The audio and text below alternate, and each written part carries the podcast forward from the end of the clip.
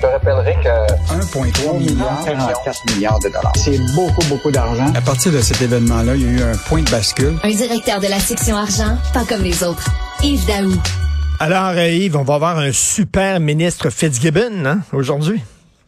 Ben oui, écoute, euh, il va s'occuper d'Hydro-Québec puis de, de bien des choses. Là. Mais ce qui est fascinant, c'est que déjà, je vois des, des communiqués qui se préparent, toutes les associations là, qui sont autour de l'énergie puis tout ça. Là, ils disent on est tous disponibles pour réagir tu vas voir ça, là, tout le monde va tout féliciter euh, Pierre Fitzgibbon. Hein, on est content de vous voir, on est content de vous voir. là, tu vas voir tout le monde, là, tu sais ce qu'on appelle les lobbyistes, là, sont tous contents de le voir. Euh, écoute, euh, il y a plusieurs produits alimentaires euh, qui coûtent deux fois le prix qu'ils coûtaient avant. C'est épouvantable. Hey, Richard, tu sais, Statistique Canada qui, bon, qui analyse, euh, tu sais, 140 produits dans des paniers d'épicerie puis qui établit à tous les mois, c'est quoi l'indice des prix à la consommation puis l'inflation. Mais les gens sont pas fous, hein. Là, on nous dit que l'inflation a baissé un petit peu en septembre à 6,9 en baisse de 0,1, puis que le prix à l'épicerie du panier d'épicerie a augmenté seulement de 11,4% Ça, c'est Statican. Mais le journal, on a été faire le tour, là. Puis la réalité, là, c'est que les produits, là, des fois, les prix sont le double. On a quatre produits qu'on a identifiés là, sur un an, là. C'est pas compliqué, là. Écoute, le beurre d'arachide, je sais pas si t'en manges, toi. C'est 42% ben d'augmentation en un an. Comprends-tu? Le bœuf haché maigre, ben, écoute, de faire des hamburgers, tout le monde fait ça, 50% d'augmentation. Tes pâtes, on se l'a dit la dernière fois, s'il y a quelque chose que les enfants mangent, ben oui.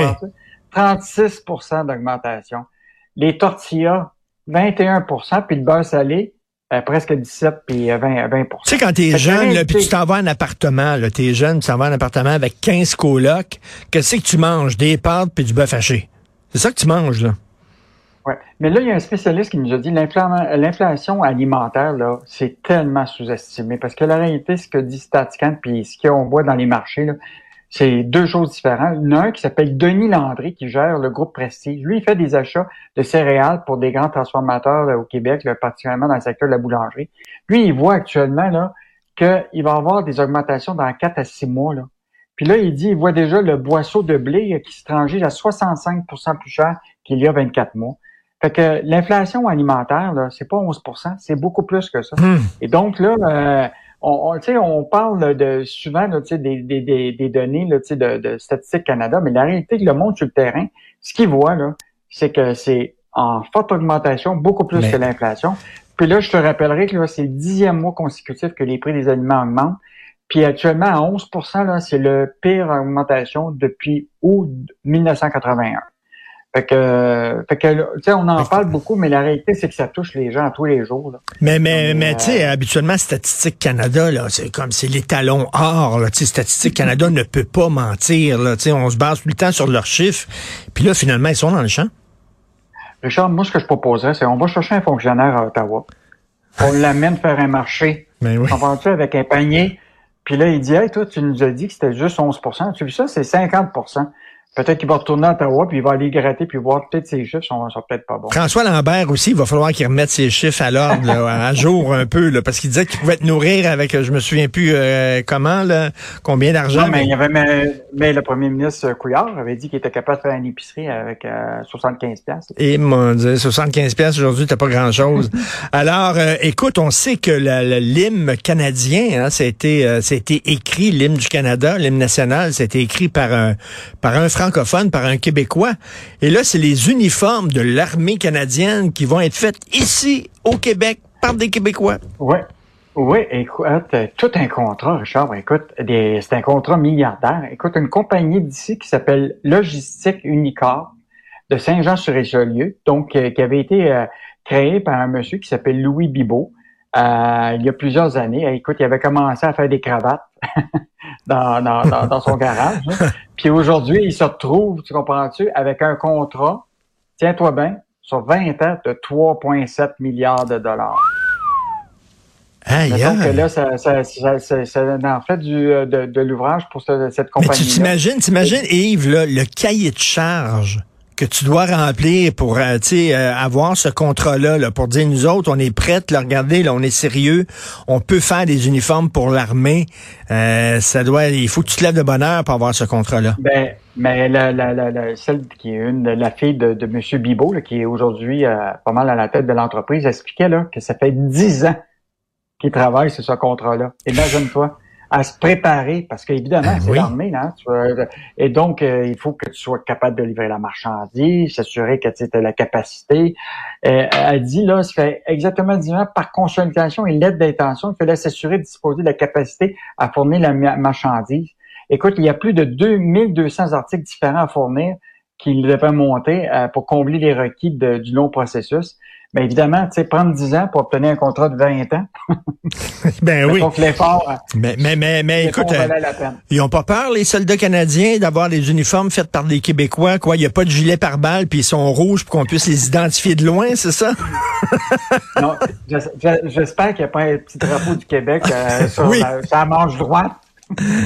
Non, non, c'est un, c'est un sacré gros euh, contrat, 3,7 milliards de dollars. J'ai hâte de voir comment les, les journalistes et commentateurs canadiens anglais vont réagir que les uniformes de l'armée canadienne soient faits par des Québécois.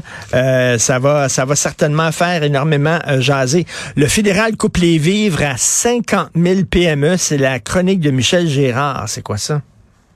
Bon, en fait, l'idée, là, on a un contrat de 3,7 milliards, mais là, il y a des PME du Québec. Tu sais, les PME, là, c'est le cœur de notre, notre économie, Richard. Peut-être les grandes entreprises qui profitent puis qui ont des retours d'impôts, eux autres, puis ils payent pas de taxes, tout ça. Mais les petites PME, là, ils tirent le par la queue. Puis là, l'affaire, c'est que durant la, la COVID, il y a le gouvernement fédéral de lancé un programme, ce qu'on appelle le compte d'urgence pour les entreprises canadiennes, qui permettait d'avoir un prêt sans intérêt pouvait varier entre 20 000 et 40 000 dollars, puis que tu devais rembourser. Là, c'était prévu à la fin décembre euh, de 2022, mais là, maintenant, il y a un extensionné à 2023.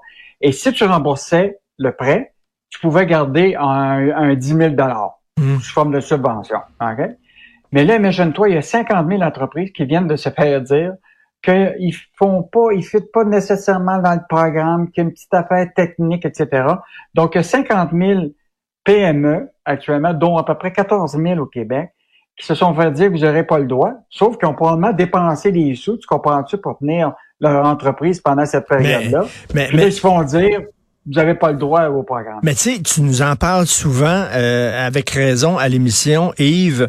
Euh, on donne des millions de dollars. Tu en parlais hier. On donne des millions de dollars à des multinationales, puis des gens très riches qui n'ont pas besoin de cet argent-là, puis on coupe les vivres à des PME qui ont de la difficulté à survivre.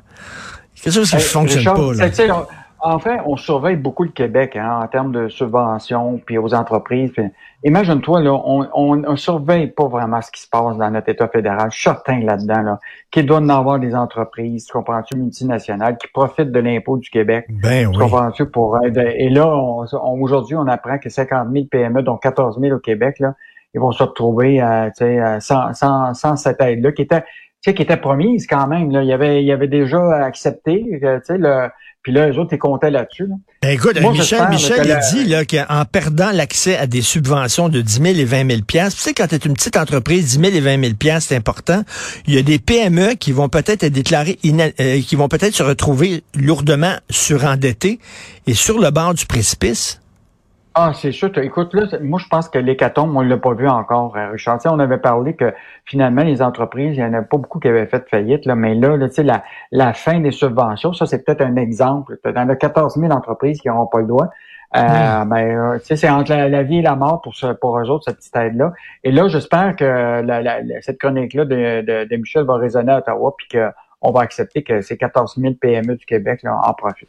Et en terminant, ben, j'attire l'attention des gens sur la chronique d'Emmanuel Grill euh, sur euh, les secrets de votre dossier de crédit rapidement, euh, Yves.